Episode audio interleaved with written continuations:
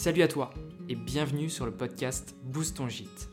Je suis Yann Jarno et je suis freelance dans le marketing et la communication, spécialisé dans les gîtes et les chambres d'hôtes. Mon but est de te partager ici ou ailleurs, avec des invités ou sans invités, mes connaissances pour booster ton gîte.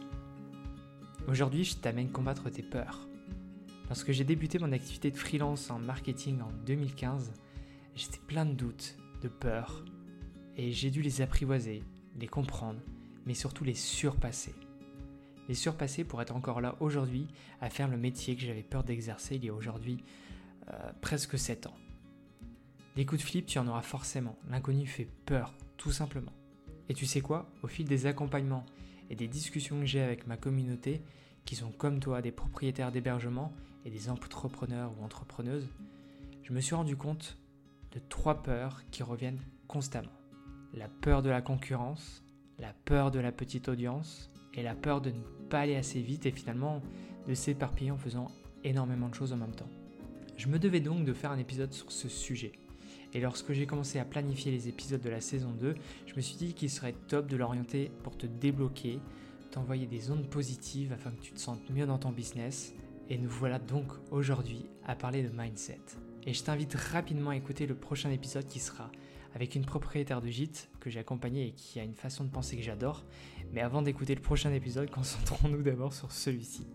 Qui dit mindset dit coach. Et qui dit coach dans mon réseau dit Romain Limois. Je l'ai découvert lorsqu'il était à son épisode 3 de son podcast Stratège. C'était il y a bien deux ans. Et il m'a beaucoup appris au fur et à mesure de ses partages, que ce soit dans sa newsletter, sur LinkedIn, sur Instagram, sur son podcast. J'ai donc très vite su qu'il fallait que je l'invite qui t'aide sur le sujet du jour. La peur. Et comme dans Top Chef, on va te faire une déclinaison de la peur dans ces trois états.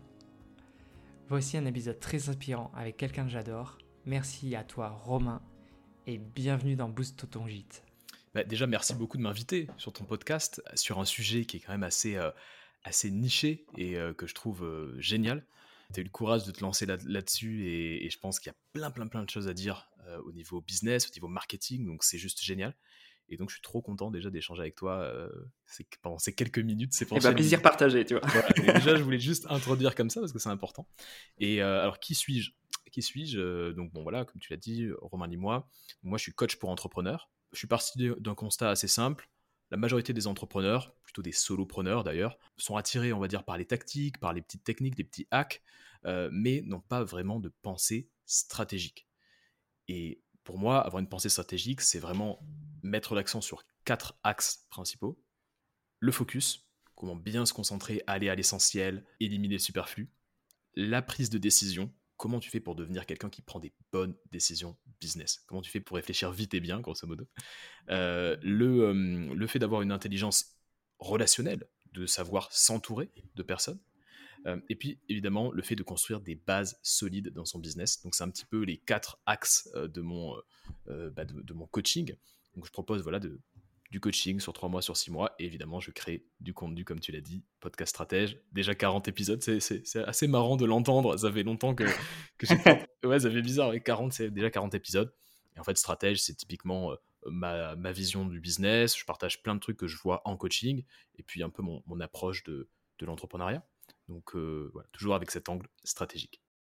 Eh bien, ce que je te propose, c'est qu'on débute. Euh, pour cet épisode, j'ai eu envie d'échanger avec toi autour du, sujet de la peur et essayer de déconstruire ensemble certaines barrières qu'un gîte euh, ou une chambre d'hôte peuvent rencontrer lorsqu'ils sont en pleine création du projet ou alors qu'ils sont déjà en activité. Et pour rendre les choses intéressantes, je te propose de faire comme avec d'autres invités, c'est que je me mette en position de cobaye et que je te serve d'exemple. Donc partons du principe que je suis un propriétaire de gîte. La première peur que j'aimerais qu'on aborde ensemble, tu vas vite savoir de laquelle je veux parler. Imaginons que je veux me lancer avec mon projet, je regarde ce qu'il y a autour de moi et je me rends compte qu'il y a vraiment, vraiment beaucoup de gîtes qui sont déjà installés. Et donc du coup, ça me fait flipper pour la raison que tu te doutes. À ton avis, on parle de quoi? Alors, question assez large, parce que bon, c'est une question qui touche à la concurrence, finalement. Euh, euh, concurrence directe, c'est-à-dire dans ma zone géographique, il y a d'autres gîtes, il y a d'autres chambres d'hôtes. Donc là, c'est une concurrence directe. on pourrait faire tout le, tout le podcast sur la concurrence, sur le sujet de la concurrence. Ouais, je pense que c'est un, grand sujet, mais La première chose qui me vient en tête, c'est déjà de se dire que la concurrence, c'est pas une menace, c'est une opportunité.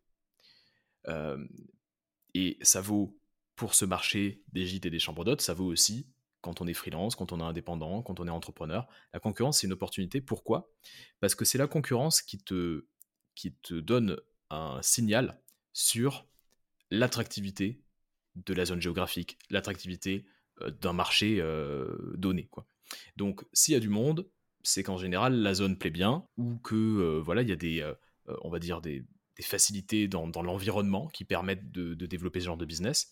Donc, ça donne un signal. C'est vraiment un signal qu'il faut étudier. Et ce que je dis quelquefois, sur d'autres marchés d'ailleurs, c'est que ça peut être intéressant de se voir un peu comme une, une agence de renseignement tu vois, un petit peu le, le côté, euh, agent secret, tu sais, euh, et de se dire, ok, j'ai envie d'aller sur cette zone, géographique, il y a des gens, c'est bon signe.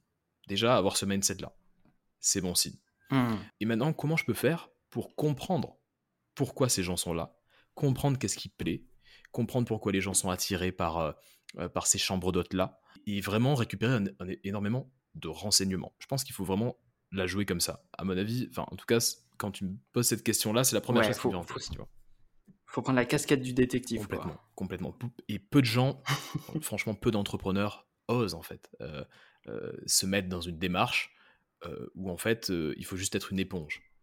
Regardez les, commentaires, regardez les réseaux sociaux. Pourquoi? Pourquoi cette zone-là? Qu'est-ce qu'il y a? Qu'est-ce qu'il y a à visiter? Est-ce qu'il y a des randonnées? Est-ce qu'il y a des choses incroyables à faire?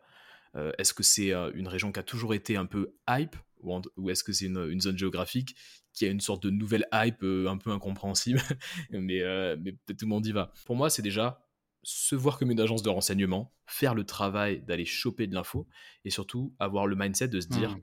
concurrence, ok, c'est bon, c'est bon signe, c'est un bon. S'il y a de la place pour euh, plein de personnes, il y a de la place pour moi.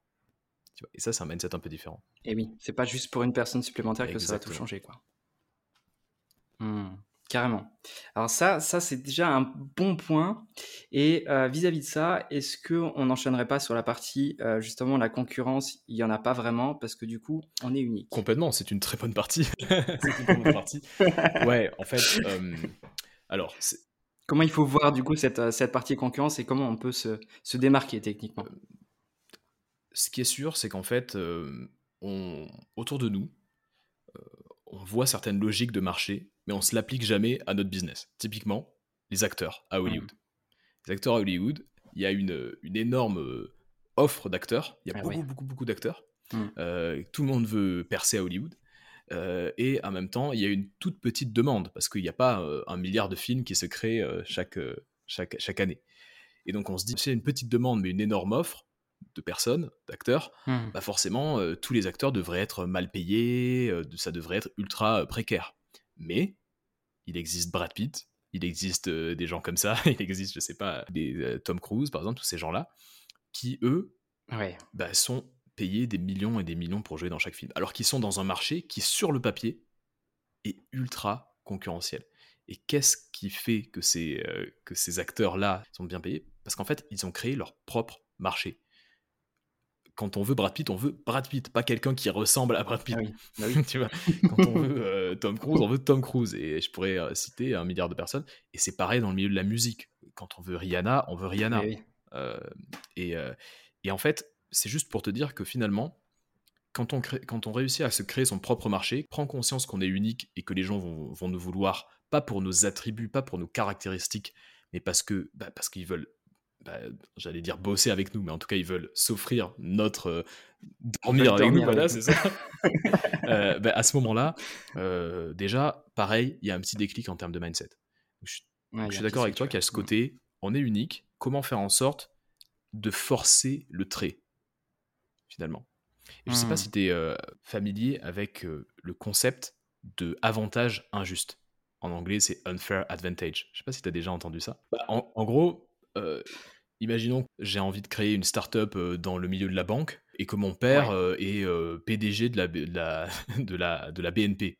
Bon, bah, j'ai un avantage que mes concurrents n'ont pas. C'est-à-dire que j'ai mon père qui travaille. Voilà. Ok.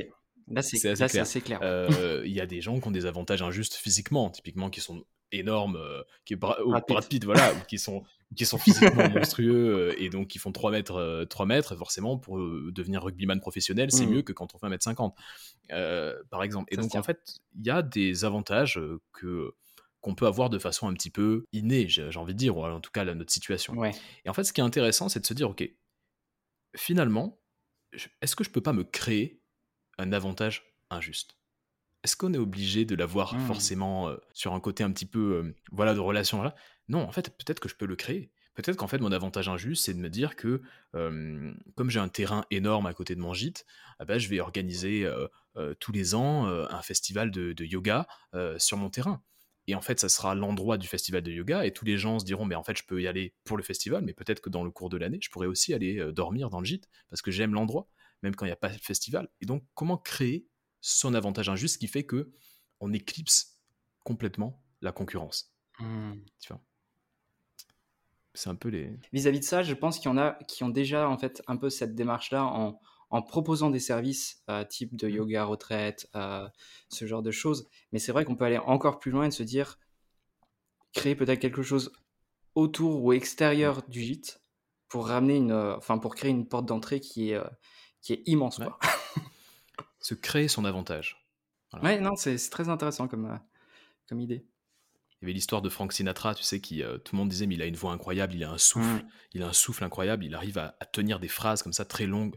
Euh, et tout le monde disait, mais ça, c'est un avantage, euh, c'est un don inné. Et en mmh. fait, euh, les, biographes de, Sinatra se sont rendus compte qu'il mmh, avait créé de toutes pièces cette technique en observant les trompettistes qui arrivent à la fois à ah, souffler et à remplir leur bouche de d'air, quoi. Avoir une sorte de, de, de, technique comme ça. Exactement.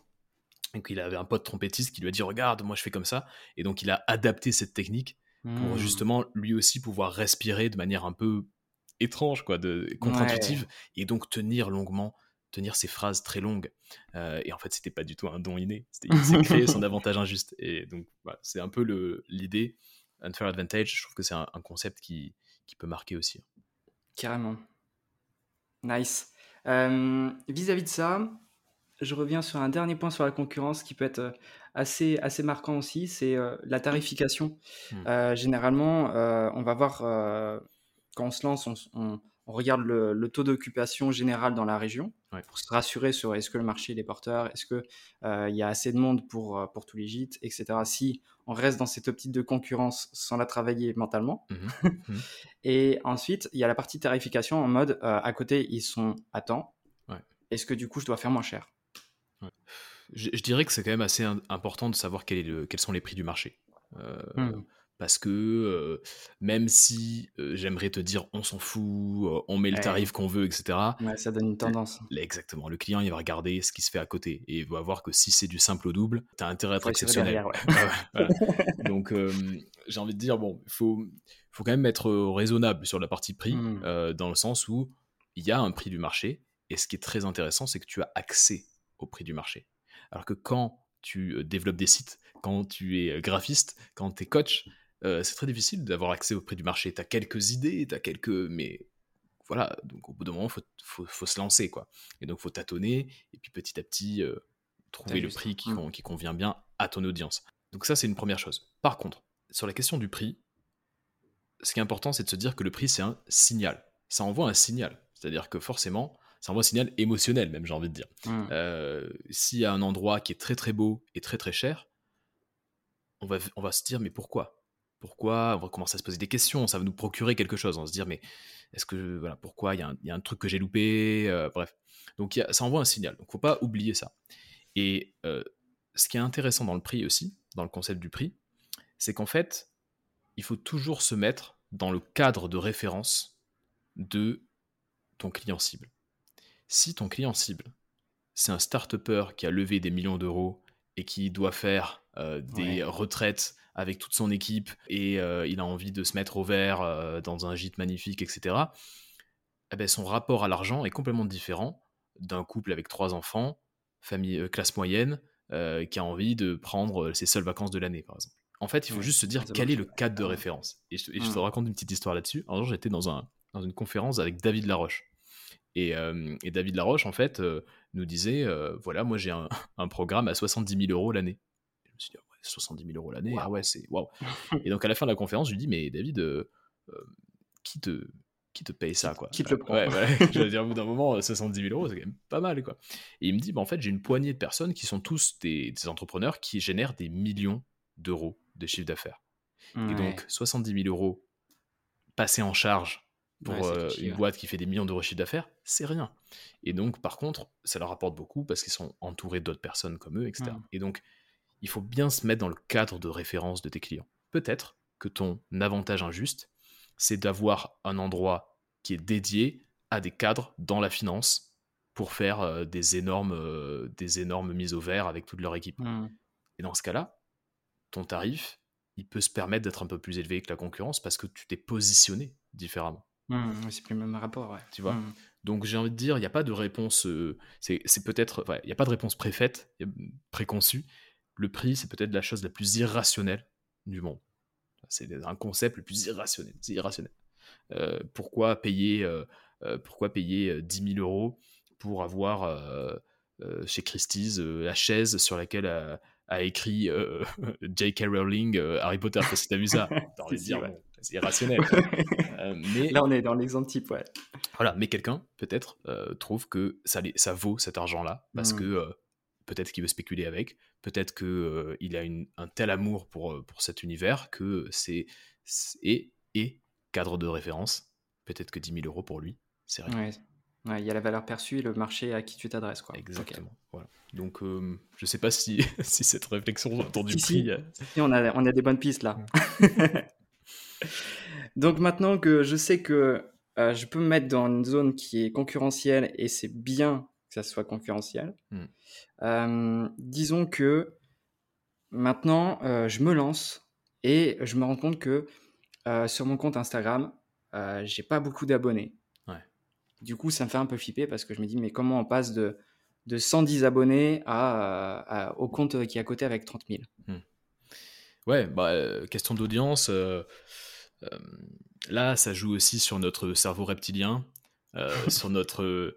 Tu sais, René Girard, là, le philosophe René Girard, il, il appelait ça le désir mimétique. C'est-à-dire qu'on Hmm. on- on veut ce que les autres désirent, on désire ce que Hmm. les autres désirent. Et donc, forcément, quand on voit quelqu'un avec 15 000 abonnés sur Instagram, t'as envie de pareil, hein. l'avoir la Hmm. même chose. Et tu sais, voilà, une sorte de, de façon irrationnelle, en fait, quelque part. Hmm. Tu sais, les êtres humains, ils sont irrationnels, mais de façon, ils sont prédictibles. C'est-à-dire qu'on peut Mm. prédire leur irrationalité. Il y a, il y a un livre qui Mm. s'appelle Predictably Irrational. En fait, ça, tu es irrationnel, mais quelque part, tu sais que tu vas être irrationnel de manière assez cyclique. en fait. Ouais. Donc, donc c'est assez marrant. Et donc, du coup, bon, le le sujet de l'audience, alors on tombe en plein dedans dans euh, voilà, notre, nos faiblesses euh, psychologiques, on va dire. Et donc, euh, je pense que dans beaucoup de situations, il y a une sorte de mythe qui est le mythe de la grosse audience. Et euh, j'avais fait un podcast là-dessus d'ailleurs parce qu'en fait, je m'étais rendu compte que j'avais pas une énorme audience quelque part en termes de chiffres, mais que je vivais très bien. Et je me suis dit, mais attends, mais pourquoi tout le monde me dit qu'il faut avoir 10 000 personnes sur Instagram alors que j'ai, euh, à l'époque, j'avais même pas 1000 personnes. Et en fait, je vivais bien, j'avais plein de coachés et tout, et tout se passait bien. Et en fait, euh, j'ai fait mes petites recherches. Tu vois, quand j'ai des questions comme ça, j'essaie de, de creuser, de me dire, mais pourquoi, etc. Et, je suis tombé sur une vidéo d'Oussama Hamar, donc le, le fondateur de The Family, euh, Mm. euh, bah, fonds d'investissement quelque part, hein, The Family, euh, qui parlait d'un truc assez cool. Et il disait en gros que euh, pour te faire respecter sur ton marché, t'as pas besoin d'avoir de cocher toutes les cases que tu devais cocher il y a une vingtaine d'années. C'est-à-dire, par exemple, quand tu es start c'est lever de l'argent, avoir des grands bureaux, euh, voilà, être une, être, être une star. tu vois. Il dit par contre, tu peux être une star de série Z. Et moi, ça m'a ça m'a fait marrer quand il a dit ça. Tu peux être Ah, une star de Tu te souviens de ça? Ouais, tu, peux être, tu peux être une star de série Z. J'étais là, bon, qu'est-ce que- qu'est-ce qu'il veut dire par là? En gros, être une star de série Z, c'est tu peux apporter de la valeur pour. euh, apporter de la valeur et être très très très connu pour une toute petite poignée de personnes et être complètement inconnu pour le reste, euh, le reste des gens. En fait. Mm. Et en fait, il- ce qu'il racontait, c'est que le, la notion de célébrité, elle est un peu en train de, se, de, de disparaître quelque part. Pourquoi? Parce qu'en fait, des gens comme Michael Jackson, ou comme Madonna à l'époque, ou comme Michael Jordan, le basketteur, qui étaient des stars, mais planétaires avant même qu'il y ait les réseaux sociaux, aujourd'hui, il y en a un petit peu moins. C'est-à-dire qu'avant, tout le monde connaissait Michael Jackson. Je sais pas si tu as vu le documentaire euh, euh, où ils étaient dans une tribu au fin fond de l'Amazonie. Ils leur montrent Michael Jackson, tout le monde est là, ouais, c'est Michael Jackson. T'imagines? Aujourd'hui, aujourd'hui, tu montres, je sais pas, quelqu'un comme euh, Demi Lovato, par exemple, des gens comme ça qui sont quand mmh. même très connus.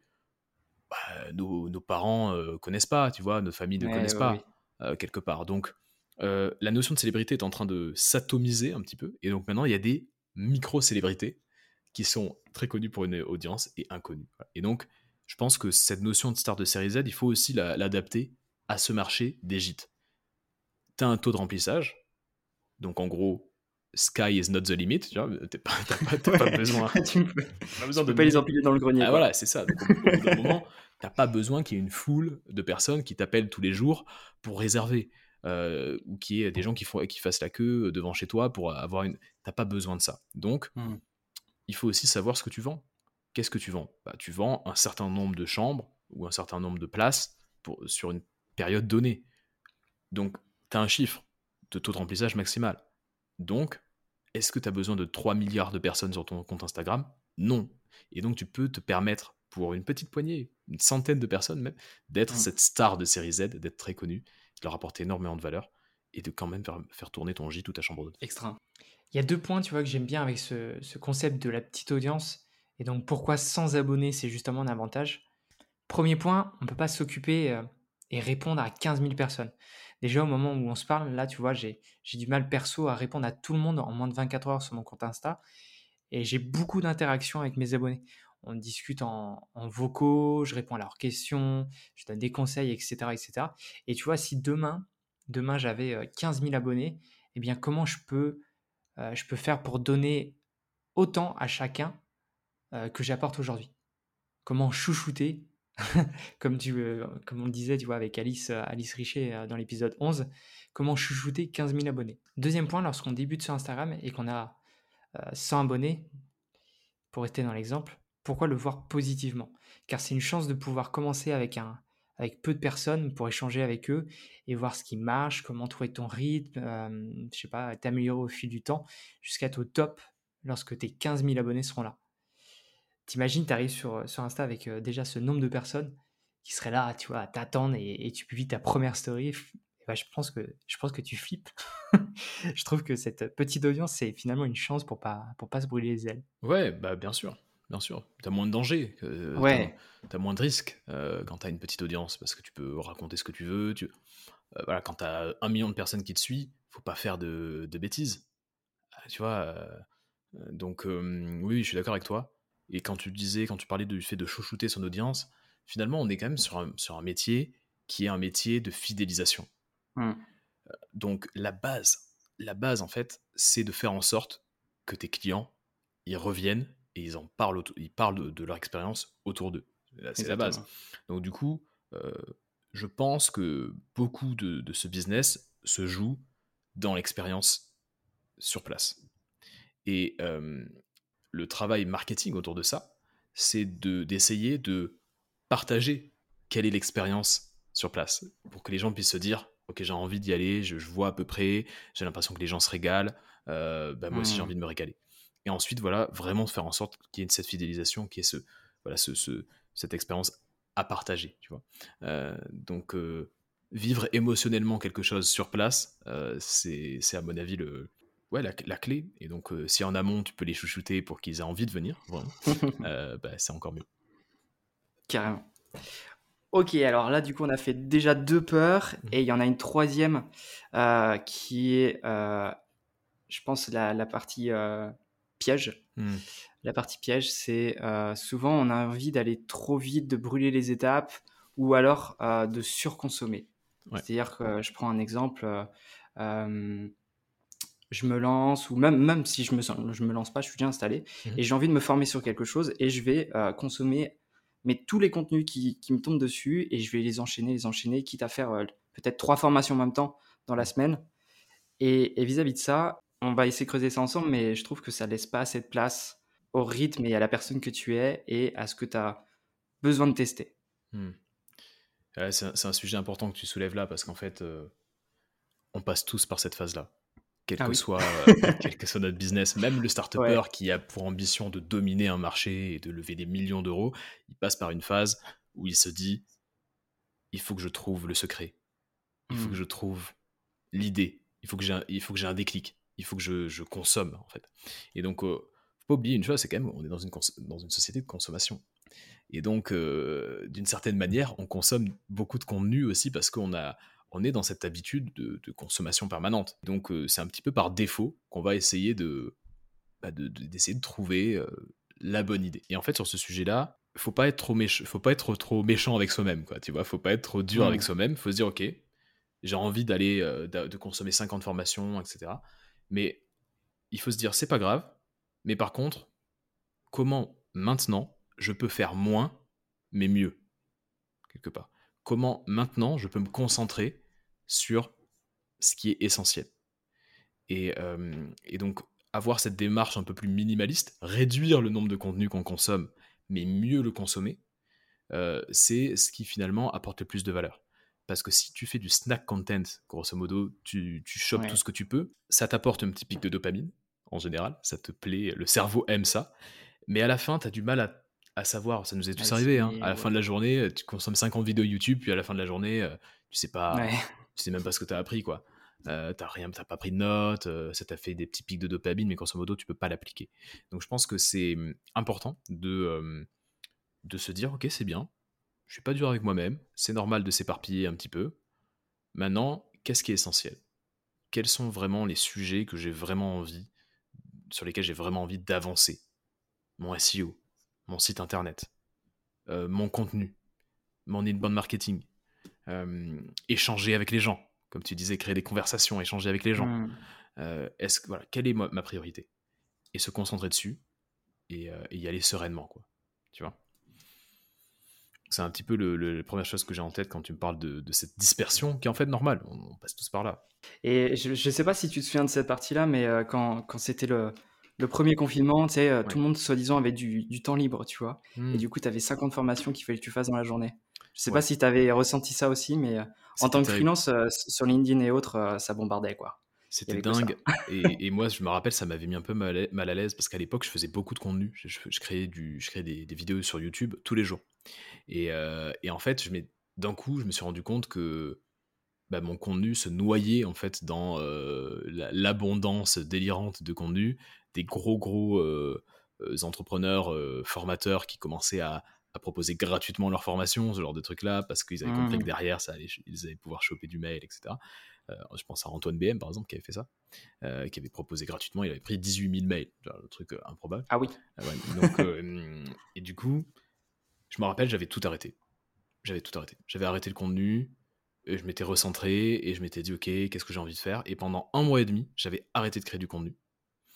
Et en fait, c'est cette période un petit peu de gestation, tu vois, qui m'a permis derrière de sortir Stratège. Stratège, je l'ai sorti vraiment un mois et demi après le, le confinement, euh, à Hmm. peu près. Et, euh, et, et je pense que parfois, ça peut être bien de se dire, euh, ok, je prends du recul, j'ai un temps d'attention, un temps de cerveau disponible qui est ultra limité, avec quoi je me nourris, enfin avec quoi je nourris ce, mon- avec quoi je me nourris quoi, tu vois, quelque part, avec quel type de contenu je me nourris, et de se dire ok, je me calme, j'ai besoin de quoi, qui sont les prestataires entre guillemets ou les formateurs ou les créateurs de contenu sur le marché qui peuvent m'aider à atteindre ce résultat-là, et y aller vraiment une chose après l'autre quoi, tranquillement.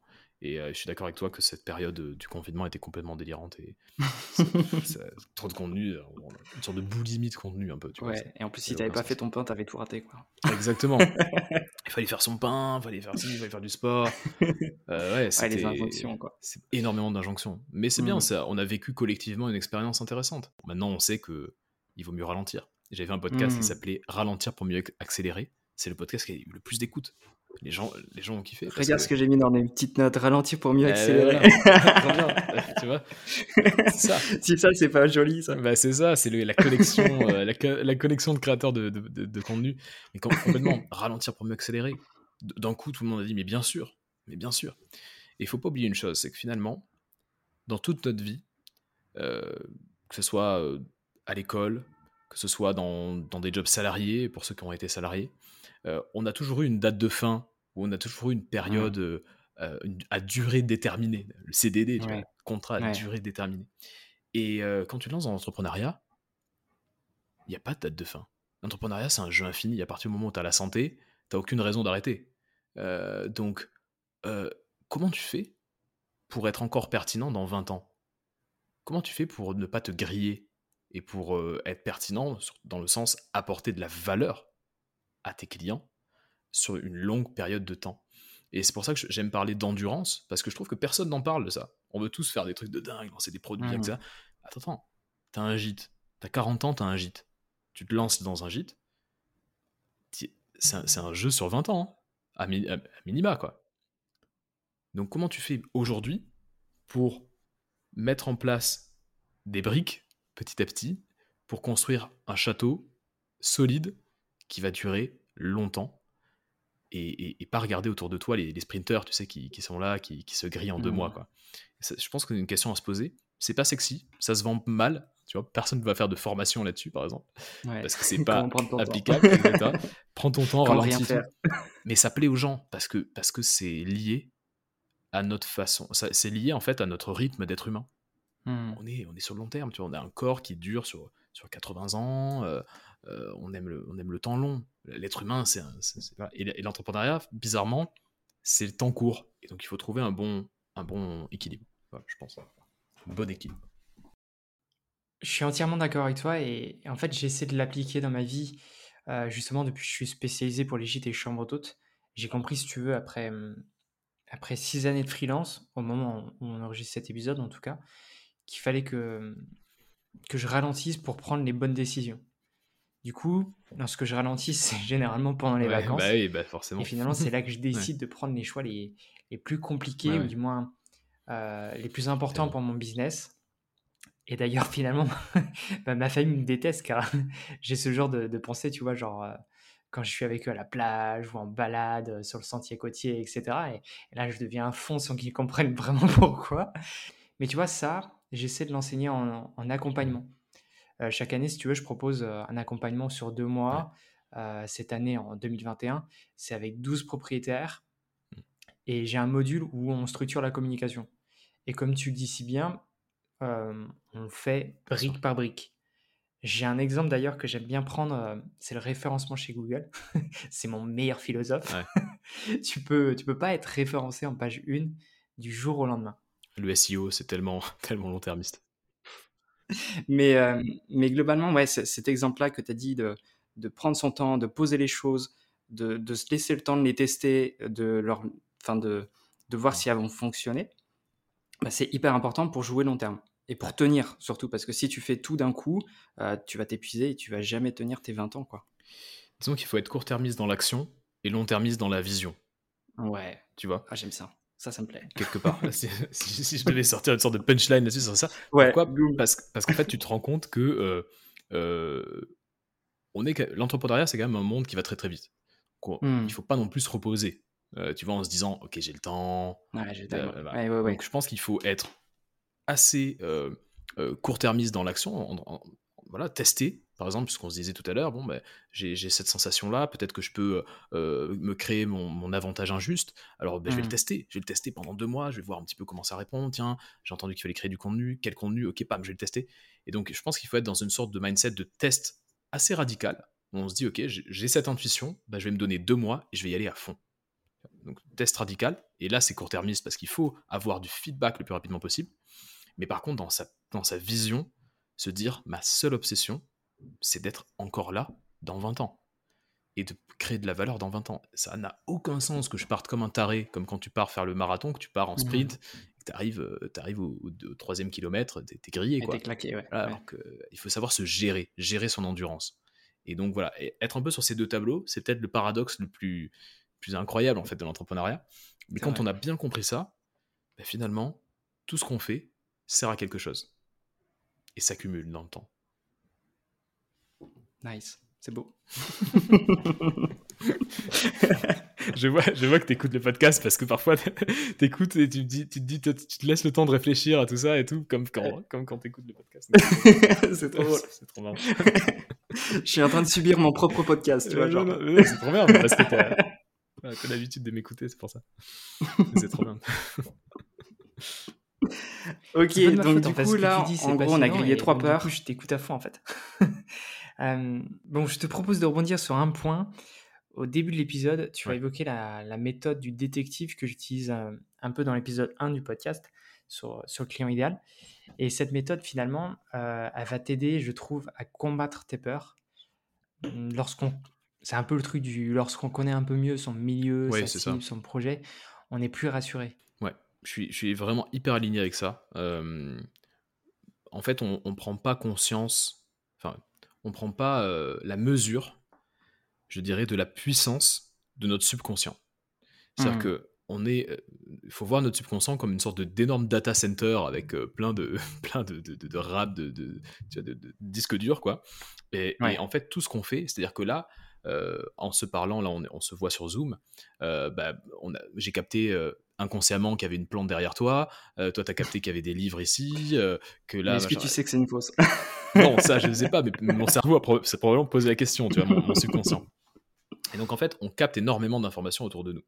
Euh, et euh, le, notre cerveau conscient, c'est un peu comme une salle, une salle, des machines où on viendrait prendre un mmh. peu de data qu'il y a dans notre subconscient et qu'on ordonnerait pour en créer quelque chose d'intelligible. C'est un petit peu ça le, la notion conscient-subconscient.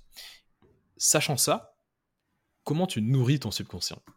C'est ça qu'il faut se poser comme question. Comment tu mmh. nourris ton subconscient? Pour, quand, on, quand on est sous la douche et qu'on a un déclic énorme en mode Ah, mais en fait, c'est ça qu'il faut que je fasse, c'est juste qu'en fait, consciemment, on a assemblé des briques que notre, subconscient avait déjà captées il y a bien longtemps. Et donc, du coup, en partant de ça, tu te dis Bon, ben très bien. Euh, je sais que j'ai des concurrents. Je sais qu'il y a plein de comptes hyper intéressants que je vais pouvoir analyser.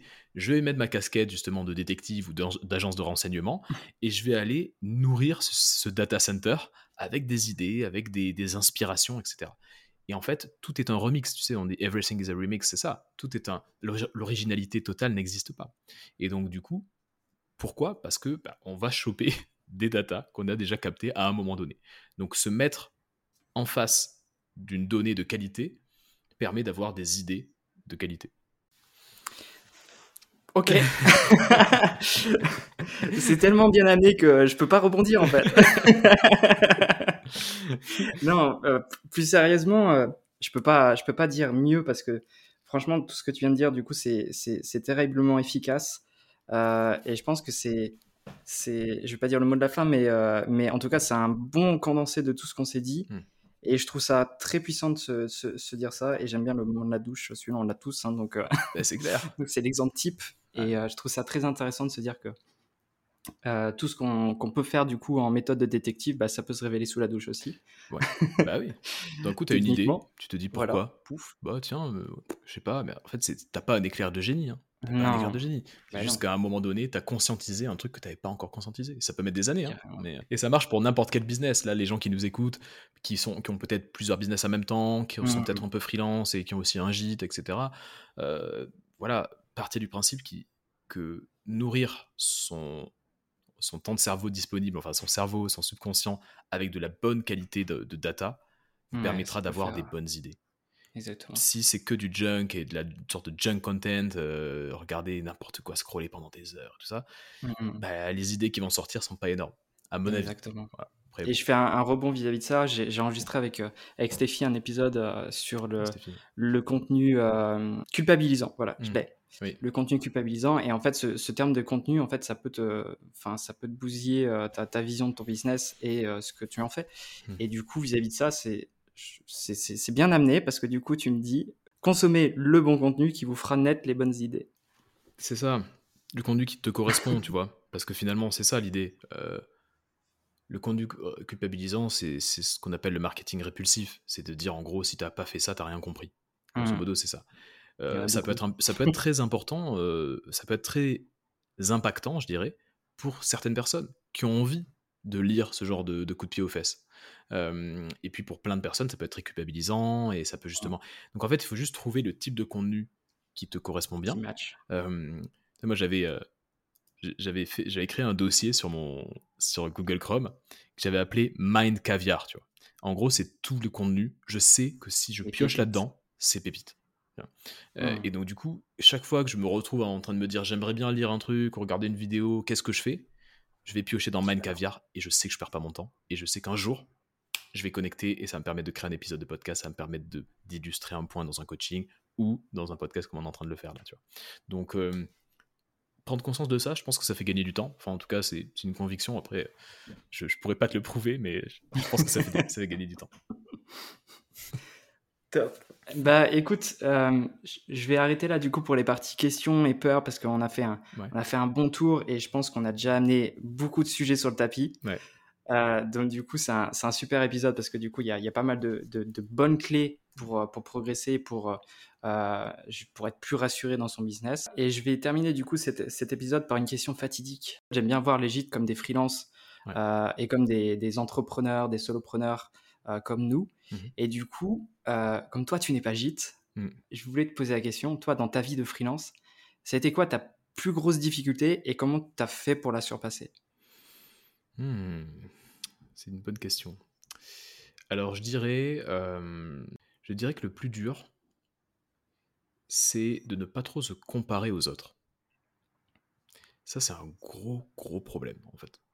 Parce que on est câblé pour se comparer aux autres. Et donc, c'est difficile de, au début de faire son petit bout de chemin, de pas être trop impatient, de pas regarder ce qui se fait à côté. Moi, quand j'étais au tout début de mon activité de, coach, en fait, je me suis jamais vraiment vu comme un freelance. Je me suis toujours vu comme un entrepreneur. Je suis, coach, tu vois. euh, je, je me vois pas comme un prestataire, si tu veux. Mais, euh, mais effectivement, je suis indépendant, je suis solopreneur, on peut dire ça comme ça. Euh, mais au début de mon activité, bon ben, voilà, tu tentes des choses, t'as pas, pas toutes les réponses, donc tu, tu as deux, on va dire deux, deux habitudes un peu malsaines. C'est la première d'essayer d'aller choper le max de contenu que tu peux. Donc évidemment, tu as des gens qui sont très bons pour te proposer du contenu très alléchant, donc tu vas le, tu vas le consommer Ouais, comme un dingue. tu lis à fond, tu regardes des vidéos YouTube à fond et ça. Euh, et finalement, t'en tires pas grand chose. Et deuxième euh, habitude un peu malsaine, c'est que finalement, tu, tu regardes ce qui se fait à côté. Et tu te dis, ah, ce coach-là, ah, j'ai l'impression que ça marche bien. Et. Et en fait, euh, j'ai eu un déclic à un moment euh, en consommant du contenu. Donc finalement, c'est peut-être pas si mal que ça, mais en consommant du contenu, je suis tombé sur un mec qui, s'appelle Michael Serrois, qui est en fait un Polonais, qui a 22 ans est parti de sa Pologne où il faisait rien de spécial. Il est arrivé à Londres, il a bossé un peu dans le retail et à 27 ans, il s'est dit je veux faire du coaching. Il avait rencontré des coachs, il a dit je veux être coach, un peu life coach. Hmm. Et, euh, et c'est quelqu'un qui était personne, euh, qui avait euh, bah, un accent polonais, bref, voilà, qui n'avait pas forcément un bon anglais, etc. Et il débarque à Londres, il, se dit ok, je vais faire du coaching, et là il se dit ma seule obsession, c'est de remplir mon calendrier de coaching, quel que soit le tarif. Je veux coacher des gens. Et donc il s'est mis à coacher des gens pour 20 pounds, 20 livres de l'heure. Et donc, c'est pas grand chose. Et Non. en gros, son système, c'était de dire quand mon emploi du temps est rempli, je double mes prix, je double mes prix, je double mes prix. Et j'ai lu ça et je me suis dit, ok, en fait, arrête de te comparer, démarre par ce qui est fondamental, c'est-à-dire coacher des gens. Tu veux être coach, il faut coacher. Au bout d'un moment, il n'y a pas de, il y a pas 10 000 solutions. Et donc, j'ai commencé à, pareil, arrêter de vouloir me caler sur des prix des gens autour de moi, machin. Et j'ai commencé à 60 euros de l'heure. euh, et je proposais des petites sessions comme ça. Et en fait, j'ai rempli mon emploi du temps. Et là, qu'est-ce qui se passe quand tu remplis ton emploi du temps? Tu as la Hmm. confiance qui commence à arriver. Tu te dis, voilà, je parle à beaucoup de gens dans la, dans la journée. Euh, j'ai- J'aide aussi les gens. J'ai vu plein de problématiques différentes. Donc, je peux t'aider. Et donc, je peux doubler mes prix. Et donc, Ouais. tu prends confiance. Et là, tu rentres dans un cercle vertueux. Et aujourd'hui, je peux t'assurer que je suis pas à 60 euros l'heure. Euh, mais ça m'a permis, tu vois, et c'était il y a- il y a 2-3 ans. En 2-3 ans, ça m'a permis vraiment non seulement de développer mon activité, mais aussi réellement de gagner en compétences en coaching. Et, et c'est ça le but en fait. On parlait de pertinence sur le long terme. Le but c'est quand même d'être pertinent, de pas pas juste faire du marketing, tu vois. Donc euh, euh, donc voilà, je dirais ouais, se comparer ça a été dur. Je me suis beaucoup comparé. C'est un truc que j'ai jamais dit vraiment, mais, pff, mais évidemment, évidemment. Ouais, bah, je pense que c'est c'est obligé. Tu compares tes prix, tu compares tes prestations, etc. Et c'est- Tout, ton site internet, euh, Oui, bah ton ouais. contenu, euh, et tu te dis, euh, pff, ouais, moi je suis loin, je suis loin, et tu sais pas, tu sais pas comment faire. Et en fait, pour, pour débloquer ça, il faut démarrer petit, et il faut écrire sa propre histoire, en fait. Il faut écrire son histoire. C'est ça qui, qui- qui est dur à comprendre au début, c'est que t'es pas là pour calquer un business existant, tu es là pour écrire ton business, comme si tu, tu, lisais ta biographie, tu vois, et que tu te disais, bah voilà, voilà, les premières étapes, voilà ce que j'ai fait. Et mmh. c'est important d'écrire son histoire et de pas chercher à calquer euh, celle des autres, celle qu'on voit des autres, parce que sais pas ce qui s'est passé dans oui, cette machine. forcément la même. Je te remercie en tout cas Romain pour euh, tout ce que tu as apporté et pour ce partage-là, parce que ça prouve bien finalement qu'on passe euh, par les mêmes étapes. Tu y es passé, j'y suis passé, mes clients, tes clients, tout le monde y passe en fait. Et il y en a qui en parlent, d'autres non. Mais je crois que c'est une étape normale dans un business et surtout lorsque c'est la première fois qu'on en a en tout cas de ce, style-là. En tout cas, c'est bien joué de me faire un retour en live sur ce sujet-là. Ça colle parfaitement avec le sujet de l'épisode, donc franchement, gros coup de chance. J'ai pas préparé, je jure que je l'ai pas préparé. le, hasard fait bien les choses, tu vois. Genre, euh, signe du destin, je t'ai invité pour parler de ça et c'est ça que tu as ressenti aussi au début. Ouais, clairement, clairement. Donc jackpot. Ouais, bien aligné, bien aligné sur ce coup-là. C'est clair.